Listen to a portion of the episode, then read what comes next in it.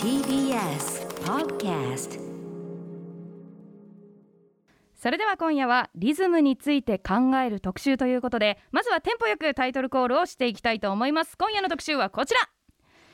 宇多田ヒカルのニューアルバムバッドモードをリズムの面から掘り下げる特集。ニュニューアルバムのところをちょっとだけ ちょっとだけ英語風に発音しただけな気がしますけど。いいですね、うん。ありがとうございます。気持ちはわかります。はい今年1月19日に配信リリースされたアーティスト宇多田ヒカルさんの3年7ヶ月ぶり8枚目のニューアルバム「バッドモード」ビルボードジャパンのダウンロード部門で早速1位を獲得したというこのアルバムの凄さは一体どこにあるのか実際に楽曲を流しながら解説していく特集をお送りしますはいということで、えー、こう時刻は8時今1分です。TBS ラジオキーステーションにお送りしているアフターシックスジャンクションパーソナリティは私ラップグループライムスターの歌丸です。そして TBS アナウンサーのうないりさです。ここからは世界の見え方がちょっと変わるといいなな特集コーナービヨンドザカルチャーです。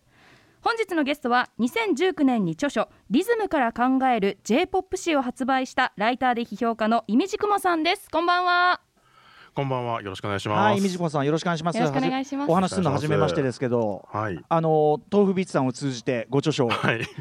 ご原本いただいてありがとうございます。は、はい拝読もしております。よろしくお願いいたします。ありがとうございます満を持しての登場です。ということで、えー、イミジコさん、えっ、と IMDKM と書いてイミジコさん、まずはプロフィールご紹介うないさんからお願いします。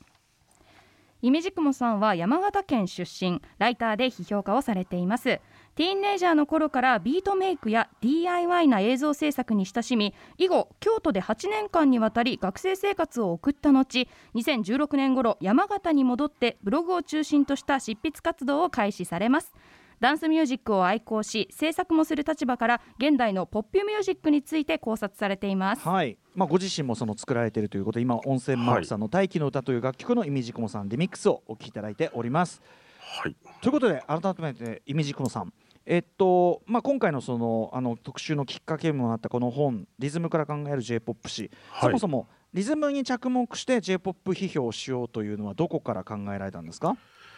えっとまあまず僕がもともとダンスミュージックとかリズムを特にフィーチャーした音楽が好きだったっていうことがまず原点としてあって、まはい。あそれで自分も作るようになってきたんですけども、うんうんだから J-POP とかまあいわゆるポップミュージック全般を聞くときにもリズムとかビートとか、まうんあそういったものを中心に聞いていくようになったっていうのがまず一番大きいですね。はい、まあ自分のルーツ的にっていう感じで。うんうんであとリズムっていう、まあ、リズムというか音楽について語るっていう時に定番になってるのが歌詞とかハーモニー和声メロディーとかそういったものが中心で、リズムについてこうがっつりうん。もう一冊,、ま、一冊丸ごとリズムで書くレベルの,、うんうん。あのがっつりした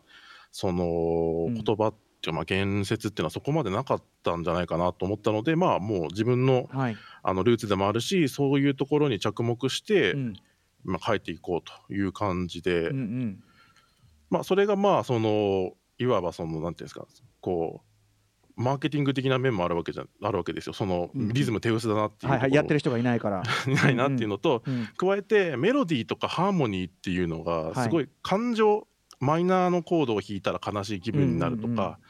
あとこうジャーンジャーンってこう、うん。えーコードが2つ連なると終わった、えーはい。解決したって感じが生まれるとか、はい。感情とか物語をすごくあの、うんうん。うんに結びつきやすい分野なんですけど、はい。リズムっていうのはもうちょっとこうそういう感情以前のフィーリングとかムードにすごく関わる分野で、はい。まあ、ダンスミュージックみたいなリズムオリエンテッドな音楽じゃなくても、うん。まあ、j p o p ポップミュージックでもそのリズムっていうものの,、はいあの微細な感覚みたいなものが、うんうん。実はそのものすごくあの根本的なところで人に影響を与えてるんじゃないかっていうのうんうん。もすごく、あのなんていうんですかね、こうモットーとしてうん。か掲げ掲げて、まあ、それでやってみたということですね。うん、いやあのでも本当にあの軽眼だと思いますよ。あのあるポイントからこれは酒井優が言ってたのかな。とにかくその音楽ポップミュージックは少なくともメロディーの時代からあのリズムの時代に入ってリズムの進化がそのポップミュージックの進化を咲かせる時代に、まあ、あるポイントからはっきりなったっていうふうに酒井優とかも断言してて僕もそう思いますけど、そうだからそういう時代において確かに特に j p o p 批評というか j p o p 日本の音楽を語る時ってね歌詞の中身とか、まあ、言ってメロディーとか、さっきおっしゃった和音とかっていうような話であってなかなかねリズムの話っていうようなことはいかなかったけど実際には多分今リズムトラックから作ってる人の方がうん若い世代だったら当然多いでしょうしね。というそうですよね。はい、だからそういう時代にイミジムコさんのその批評の方向性っていうのは非常に的を射てると思うし、うんはいあのーということであの今日お話伺うのすごい楽しみにしておりました。はい、ありがとうございます。あのなんか今回の出演にでも多少プレッシャーを感じていらっしゃるというお話も伺いました。はい。いやー、なんと言ってもですね、あの、まあ、僕、アトロクリスナー、タマフル時代から結構聞いていたので、あらま。アトロクリスナーで、うん、まあ、アトロクに出るということ自体も緊張なんですけど、よりによって題材が宇多田ヒカルというビッグアーティストで、その名前をパクっているやつの前で、し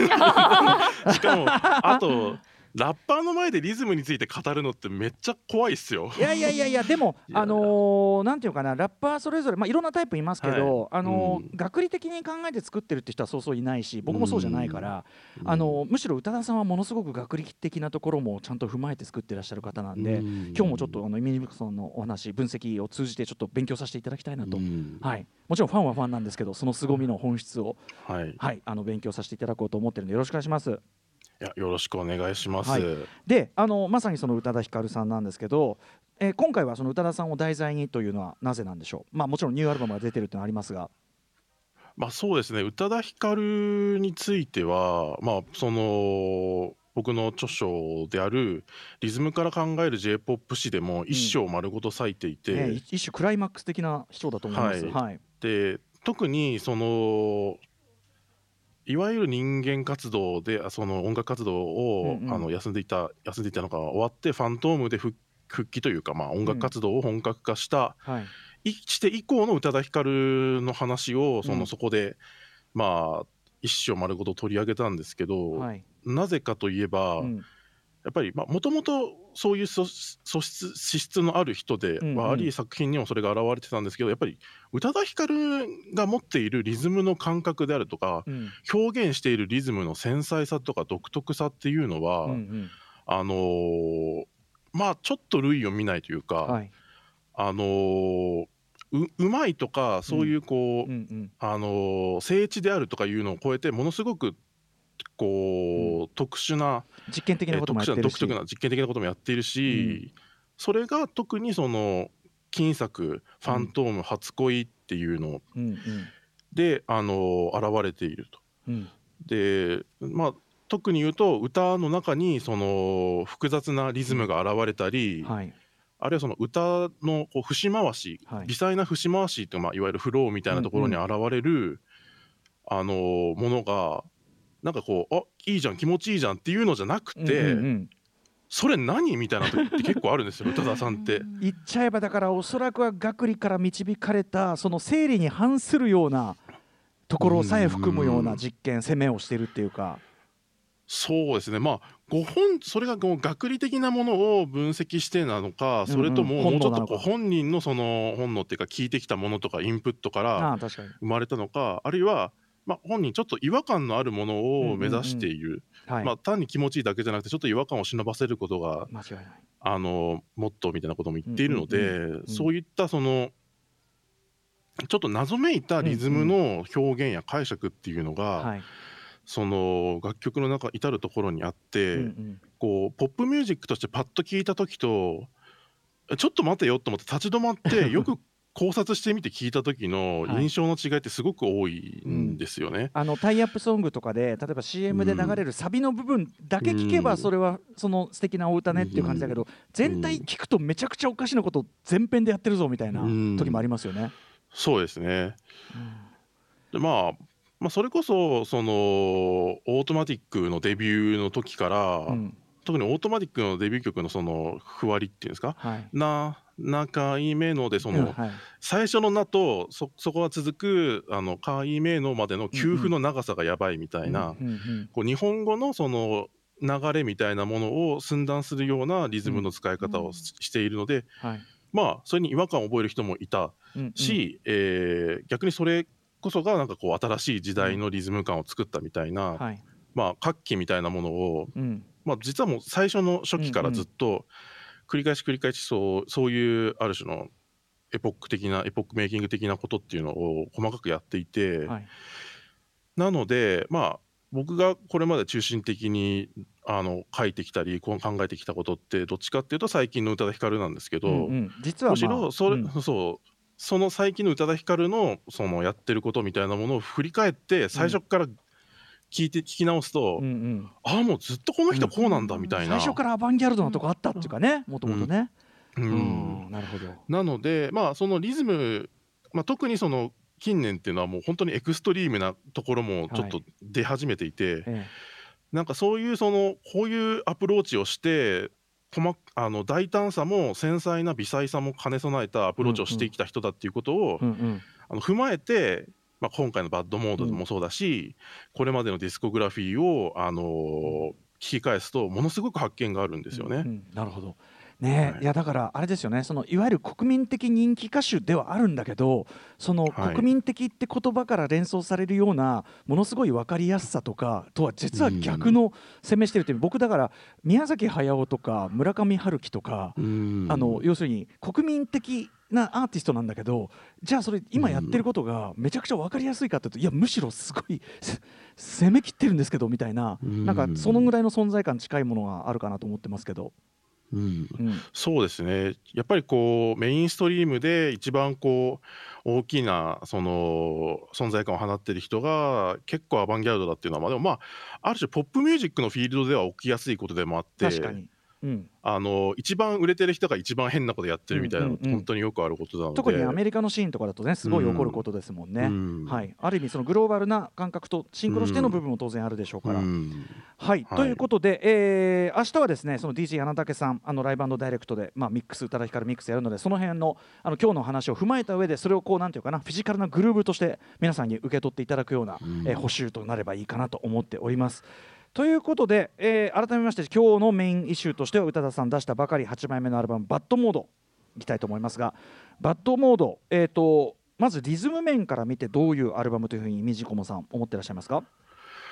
えーっとまあ、えー金作「ファントーム初恋」っていうのがあの生バンドとか生演奏を結構フィーチャーした、え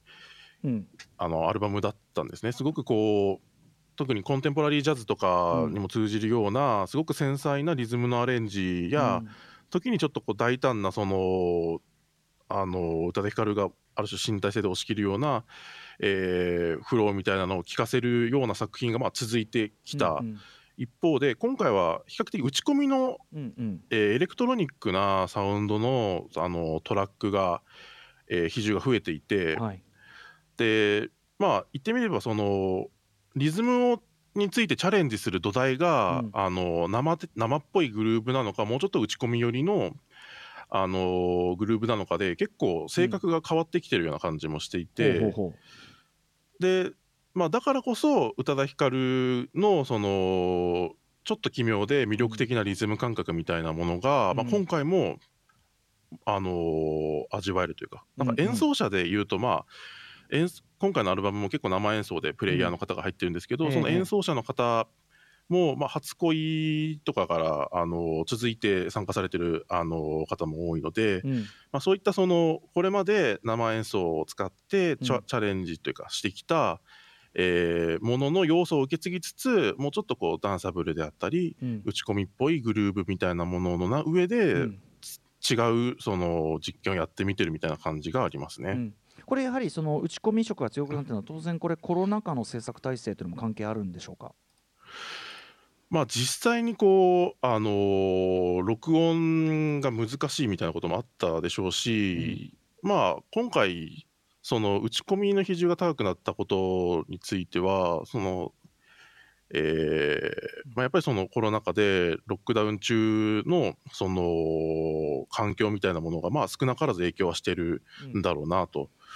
思います。はい。でリモートで完全リモートで制作されたような作,、うんうん。あの楽曲もあるので、うん。ゆえのこう密室感ベッドルーム感みたいなものも、はい。まあ、当然反映されてるって感じですかね、はい、あと宇多田さんと、まあ、プロデューサーとして共同プロデューサー5人いらっしゃいますね。この制作体制に関してはどうでしょ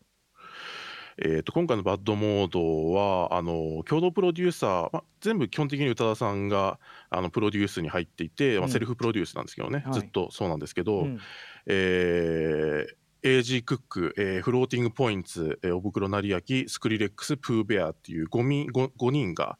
えープロデューサー、共同プロデューサーとして、まあ、各楽曲に入っていて、うん。で多分こうある程度こうダンスミュージックとかにあのであったりとか洋楽とまあ英米圏のポップミュージックに触れてる人であれば AG クックフローティングポイントみたいなことを聞くとあと、うあるいはスクリレックスみたいなことを聞くと、ええあこれ結構ダンス寄りになってんなみたいなことが、まあ、プロデューサーの名前でわかるみたいな。でただそのあのーこういうプロデューサーがダンスミュージック寄りだからって言ってこうクラブユースみたいな感じになってるかっていうと、それよりももうちょっとこうテクスチャーの面白さそのダエレクトロニックミュージックならではのいろんな音色の質感の面白さみたいなのがたくさん詰まっている。まあ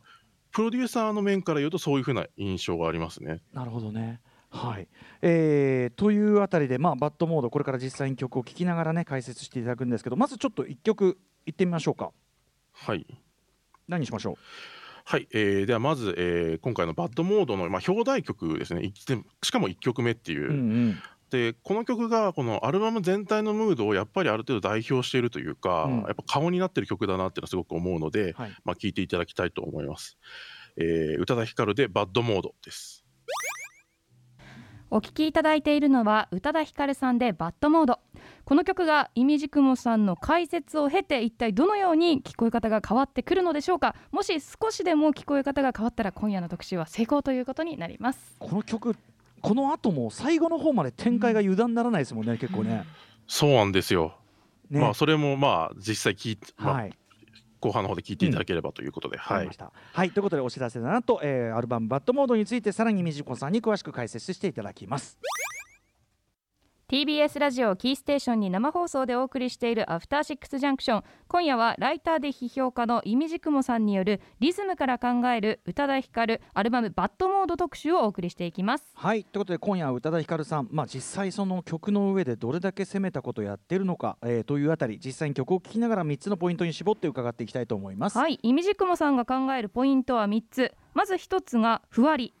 メロディーやリズムに対して歌詞をどう乗せていくのか。これまあ要は作詞段階の話という感じかな、うんうん。その実際に書く時にこうどう言葉を置いていくかっていうね。ふわり。はい、はい。2つ目がリズムの取り方。曲が持っているリズムに対して歌がどうやってリズムを取り乗せていくのか。これはさらにだからそれをどう歌うのかとか、まあ、レコーディング段階とかライブにおけるパフォーマンスの時でびより微細な、えっと、リズムの解釈の話ですかね。はい。そして3つ目がビート。ドラムやベース。パーカッションパーカッションなどで構成されるリズムということで、はい、これはまあそれらの前提となるバックトラックとか、えーはいそれがどうやって作られているかというね。これは多分この3つの要素が混然一体となって、うん。えー宇多田ヒカルさんならではのグルーヴ感醸し出すという感じだと思います。はい、その3つのポイントで見ていくにあたってまずは1つ目のふわりの部分から聞いていきましょう。ということでまずはこちらの曲ですお聴きいただいているのは宇多田ヒカルさんバッドモードの4曲目「ピンクブラッド」という曲です。はい。ということで、まあ、この曲にもう顕著に現れているという宇多田さんの、まあ、歌詞のふわりの独自性ということについてまずはイメージクモさん、えー解説いただきたいと思います。はい、うん。でまあまずこの曲、まあ、今流れてる部分とかも誰にも見せなくても綺麗なものは綺麗もう知ってるからっていうワンあのセンテンスをものすごいメロディーでこうちょっと寸断するような形のうんうん。誰にも見せってそんな切り方するかみたいな感じの、まあ、日本語の扱い方が、まあ、結構出てきてるんですけど、はい。そこもすごいんですけど一番やばいっていうか、うん。あのすごいのがあちょうど今パートに入りましたけどそんなリズムの取り方するっていうような、うんうん。あのーリズムの感覚がうん。もう歌の中に溢れていて、うんうん。なんかこう例えばすごく細かく分析して、うん。ここがこうなってここがこうなってみたいな感じで、うん。アナライズしたら説明は多分できるんですけど、うんうんうんその説明をする意味あんのかっていうぐらいうんうん。独特ですごくなんかこう、えー耳に残るようなフレージングがこの曲には出てきていて、はいなんでその具体的にこの曲でのその特徴的な部分を聞いてみていただきたいと思います。はい。はあ。これ一般人がカラオケで歌おうとしたら全く歌えないやつだ。うん。後ろで流れてるメロディーと、う歌のリズムとかが全然こう合ってるように感じないはい。ですね。でで多分これあの歌おうって思ったりその記憶の中で再生すると、なんかもうちょっと辻褄があった形のメロディーに、うんうんうんうんあの記憶しちゃうんですけど、うんうんうん聞くたびにえここまで変だっけみたいになっちゃうんですよね。うんあのすごいビートに対してまあかなり後ろっていうか、はい。もたれすぎだろうっていうぐらい後ろに行ってますよね、うん結構ね。うん、なんかもうもたってるのか速くなってるのかがちょっと分かんなく なってくるんですよね。確かに確かに。はい、でこれがなんかこう単にこの部分だけなんとなく崩してもたらせてるとかじゃなくて、うんうん。この部分をとにかくあのきちんとフレージングとしてあの意図的にやってるっていうのがこの曲全体聞くと分かるんですよ。なんでかっていうとほとんど同じリズム系っていうのが必要に繰り返されるからなんですよ。うんうん。だからこうこの場所だけなんかこういい感じだからちょっともたらして強調しようみたいな感じでは全然ない、もうそういう風にコンポーズ作曲されているっていうような、もうもうこれはこのフレーズがへあののあの独特さみたいなのをインストールした上でフルで聴くともうそれは特に中盤とかでこれが連呼される時にもはうぐるぐるなっちゃうっていうか頭が。すごくそれがなんかこうグルービーで気持ちいいみたいなのと違うその宇多田さんうんのうん。リズムの気持ちよさが出てるのでまあそれもぜひそのえーフルで聴いてみいていただきたいなという感じですね。はい、では行ってみましょうか。えー、イミジコさんのご紹介でお願いします。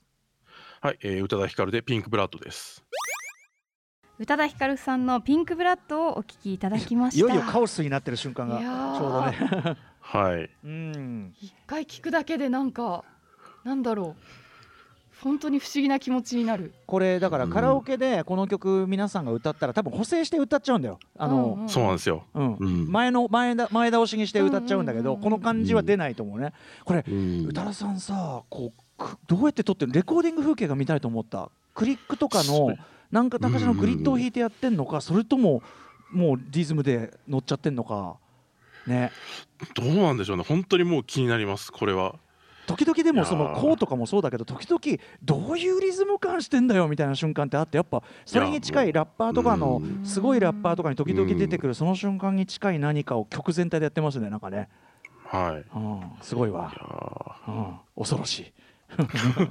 あののほにゃほにゃみたいな。まあ当然トラップ以降の感覚みたいなのも入れつつみたいなね、うん。ことですもんね。ーはい。うんこれ何気にこうピンクブラードっていうそのリフレインがいろんなところにこうふわっと配置されることによって、うん。さらにもうんう、あの結構ビートが強いあの、リズムが強い楽曲なのに、うんうん。すごく浮遊感とかはい。がもうどんどん出てきていてそれが面白いですね。アンビエント感みたいなのはね宇多田さんある時期からもう常にありますよね、なんかね、ううん。ん。まあそれがまた宇多田さんの歌声あの声質と合ってるっていうのもねありますもんね。はい。はい、ということでピンクブラッドだけでもなかなか度肝抜かれたんじゃないでしょうか。続いていってみましょうか。続いて、えーリズムの取り方、まあ、今のもねリズムのと解釈の話ではあるんだけど、さらにこうあれですか歌い方のフレージングみたいなことなのかな？はい、えーそれで、あのーリズムの取り方なんですけども、まあ、ちょっとこの曲の冒頭をまずちょっと聞いていただきたいと思います。はい。こちらは宇多田ヒカルさんのアルバムバッドモードの5曲目タイムとなっております。はい。ということでこちらのポイント。これはですね、えーっとちょっとそもそもこの基本になっているビート自体が変わっていて、リズムのパターンですね、うんうん。このスネアドラム、あのー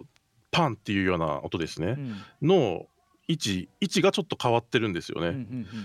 普通こういうそのあの R&B 的なそのボキャブラリーが入った曲ってあのスネアの位置ってまあ大体2拍4拍のバックビートうんに、うんをあアクセントを強調するように入るんですけど、ええ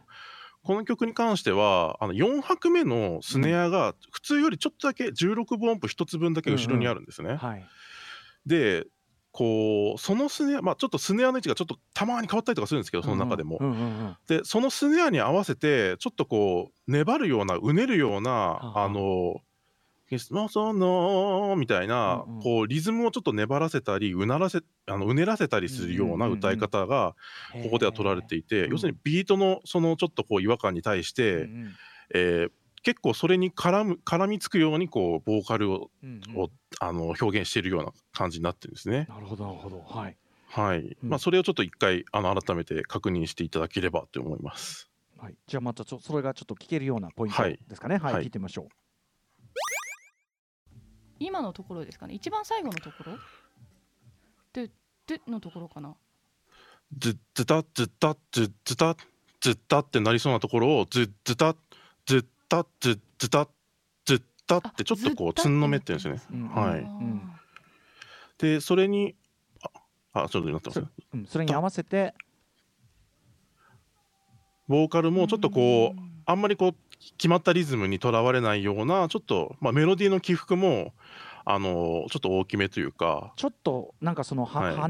ねねさせたのに合わせ跳ねさせてるって感じなのかな？わかんないけど、うん。うあの特にそのタタタンのところに合わせてね、、はい。いろんなフレージングをやってると、はい。うん、さあでそしてまあはい、でこれがまあ基本的にはまあちょっとずれたスネアっていうのがこの曲の特徴なんですけど、うんうん終盤の方後半の方では一回スネアの位置が普通の204拍になってしばらく続くパートがあるんですよね。うんうん。でそこだとまあハイハットっていうチキチキチキチキっていう、あのー楽器あのドラムのパパートも、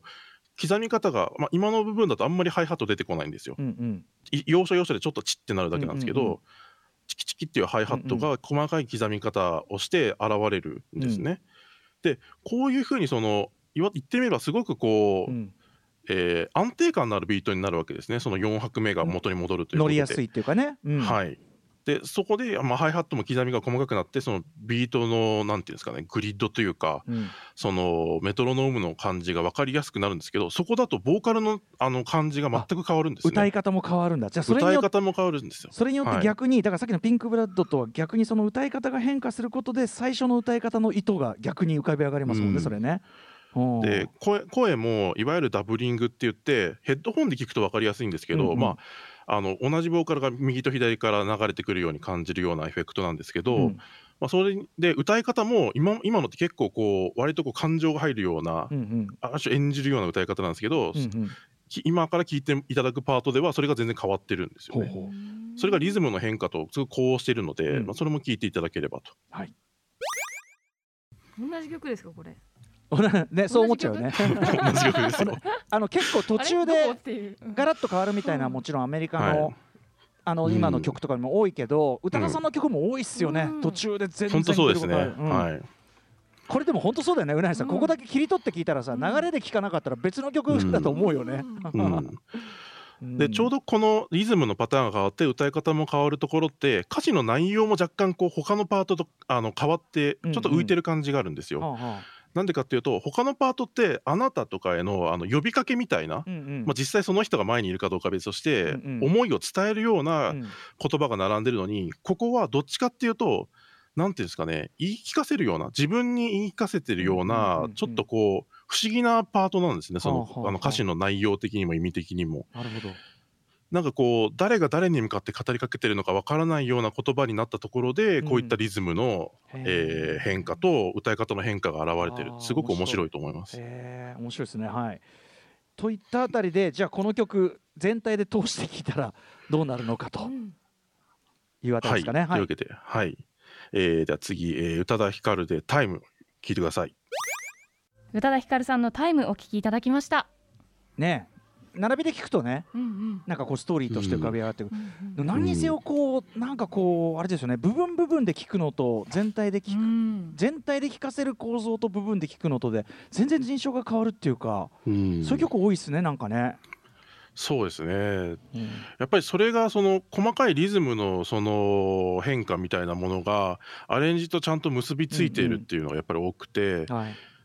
だから全体で聞いた時にあのーあまり大きな違和感として残らないっていうこともうんうんまあ全然まあまああるっていう、さっ確かにきさっきあの別個に聞いたらええと思ったけど、並べて聞いたらストーリーだもんね、うんちゃんとね。うんいやー大したもんですね。はい。あと歌詞も本当面白いな。はい。うんえー、そして最後の3つ目の要素に行ってみましょう。最後はビート。はい、で最後ビートなんですけどまあビートっていうとまあさっきもちょっと出ましたけど、まあ、ドラムとかパーカッションとかベースみたいな、まあ、いわゆるリズムを構成する要素といって思い浮かべるものも多いと思うんですけど、まあ、どっちかっていうともうちょっとトラックっていうか、んん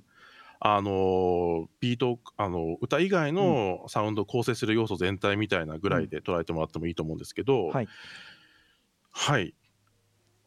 じゃあちょっとそれに関してビートについて考えたい曲。これははいあ今聞いてるのね。はいアルバム「バッドモード」より7曲目の「誰にも言わない」をお聞きいただきました。はい。はい。ということで今後誰にも言わない。まだちょっと曲始まったばっかりでしたけど、どういうポイントはどこでしょうか？はい、これがですね結構ビートの展開が面白くて、うん。あのー結構歌メロとかあとシンセのパートとかはすごくあのあまりリズムをちょっと感じさせない、うんうん。浮遊感のあるものに統一されてるんです、ええ。統一されていて、まあ、基本的にまあドラムの音が鳴っているのはうん。割とこうオーソドックスというかベーシックなパターンが鳴ってるんですけど、うん。それにパーカッションが絡んだりとか、うん。その音の抜き差しとかそれも突然こうポンって入ってくるんじゃなくてもっとじわーってこう浮かび上がってくるように入ってきたりはい。それがふっと消えたりするっていうそえ。えのアクセントの付け方で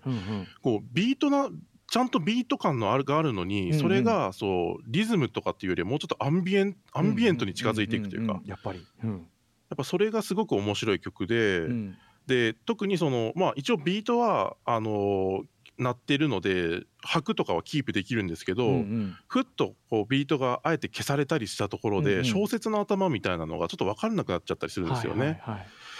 でもう歌メロもまあ16ビートなのにずっと3連が主体。タタタタタタタタタっていう,、その普通にあの4拍子の曲にはあまり乗らないパターンの、えーリズムの形が取られていて、うん。まあ、そういったそのつかみどころのなさみたいなのがうん。こうんつかみどころがないのにずっとこうなんかダイナミック、ダイナミックにこう、うんえー展開が上下していくっていうのはすごく面白いうんうんうん。ですね。はい。はい、じゃあちょっとこれはいうん。はい、あどうぞどうぞ。あいやその部分聞いてみましょうかそのあのビートが消えるとこ？ここで下のキックドラムの音が戻ってくるのもじわーっと本当だ。そーっと戻ってくるんですよね。ボコボコって感じでね。ね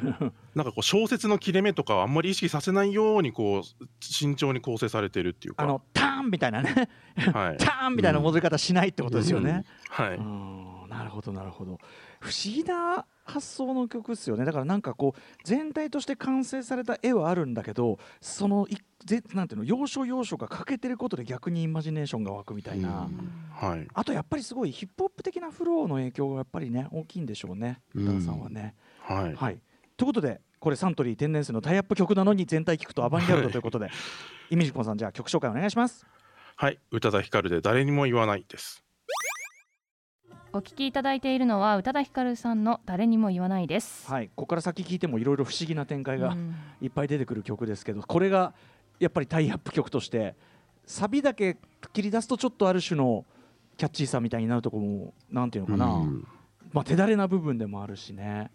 はいどうで、すかね。はいということであとあれですね。やっぱ宇多田さんのそのボーカリストとの資質っていうのとこのアンビエント性ってこ結構関係あるかなって気がしてて、ううん。んなんか要するに力強く歌い上げるとかそういうタイプじゃないから、うんなんか必然こういう方向が映えるっていうかあとまあ歌詞の内容とかも含めて、ううん。ん、なんかそういうとこと全体でやっぱすごくご自身の置きどころってよく分かってるなっていう感じもしますねなんかね。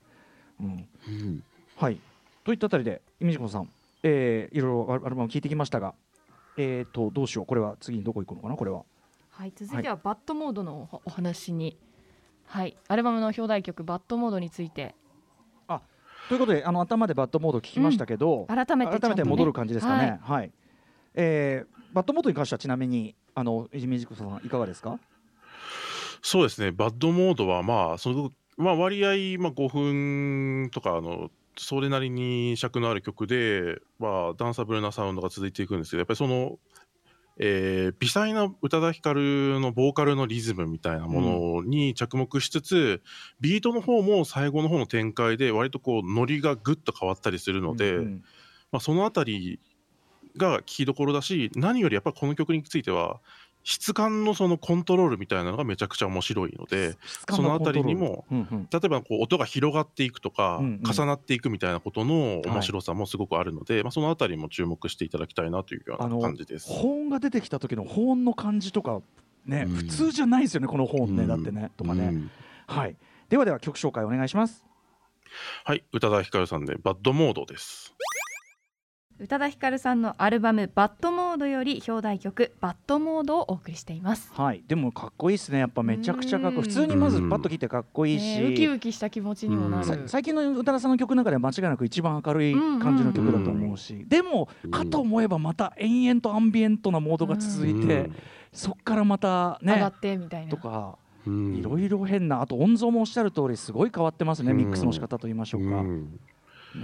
やもうこの辺はぜひちゃんとあの、まあ、いいヘッドホンとかいいスピーカーで聞いてもらいたい、そんな気持ちになります。はい宇多田さんのねいろいろ仕掛けたものが今回のアルバムまだまだ今日扱った以外もいっぱいあると思いますんで皆さん、うんえー例えばリズムの面、えー今日イメージコンさんのね解説に、うんえーちょっと従ってですねちょっと聞いて注意して聞いていくとさらに面白みが増すんじゃないでしょうか。ということで、えー、イメージコンさん最後にお知らせ事などお願いします。